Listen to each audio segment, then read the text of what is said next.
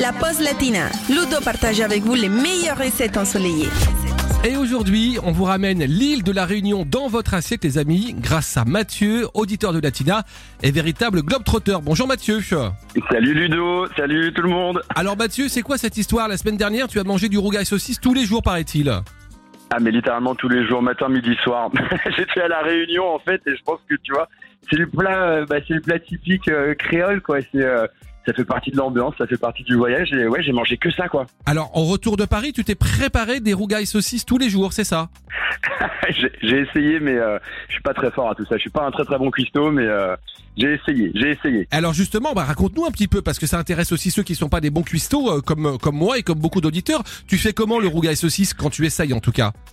Bah, le rogaille saucisse, en fait, c'est un plat euh, qui vient d'Inde à la base, qui, Oui. qui a été exporté euh, à la Réunion. Oui. En fait, tu veux, à la base, t'as du, euh, t'as de la saucisse qui est cuit, euh, qui, qui est bouillie, qu'on Ouais. qu'on qu'on bouille, hein, donc ensuite qu'on passe à la poêle. Euh, t'as du riz Oui. également, c'est très important. Et puis après, t'as des fèves. genre, ça peut être, ça peut être des lentilles, ça peut être des fèves, ça peut être des haricots. Le tout avec un peu de sauce tomate, des petits morceaux de tomate, et puis euh, bien sûr des épices. Et c'est un vrai délire. C'est Ah. super bon. Tu Ah. manges ça, tu voyages. Alors, c'est censé être très pimenté ou justement on peut varier un petit peu euh, l'assaisonnement, j'allais dire?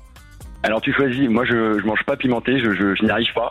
Ok. J'en suis absolument incapable. Donc soit, je crois que ça s'appelle de la sauce chien que tu peux ajouter. Ouais. Alors là, ça te brûle la tronche, mais Ouais. c'est super bien pour les gens qui aiment manger épicé. Moi, je le mange. Euh, faut pas que ça pique. Voilà, faut pas que ça pique de mon côté. Faut pas que ça pique de ton côté.